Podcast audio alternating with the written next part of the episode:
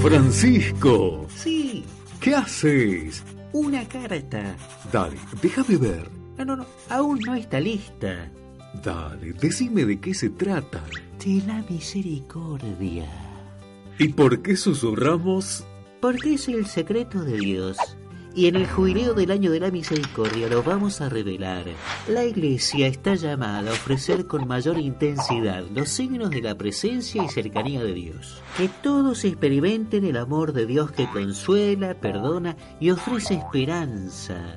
Todo muy bien, Francisco, pero ¿qué pasa con la justicia? Dios pide ser justos. Sí, la justicia es el primer paso indispensable, pero la iglesia necesita ir más lejos, alcanzar una meta más alta. Por mucho tiempo hemos olvidado caminar por vía de la misericordia. Dos cosas importantes. La iglesia vive un deseo inagotable de brindar misericordia en cada parte donde esté presente. Y por otro lado, es triste notar que la experiencia del perdón se desvanece cada vez más. Es tiempo de anunciar el perdón. Por eso es mi vivo deseo que reflexionemos y practiquemos las obras de misericordia. Como dar de comer al hambriento, asistir a los enfermos, vestir a los necesitados. Che, pero qué bien. También las obras de misericordia espirituales. Ah, esas no me las sé. Muy fácil. Ayudar a superar la duda y el miedo. Enseñar sobre todo a los niños necesitados, rescatándolos de la pobreza. Ser cercanos a los que sufren soledad. Perdonar, rechazando el rencor y la violencia.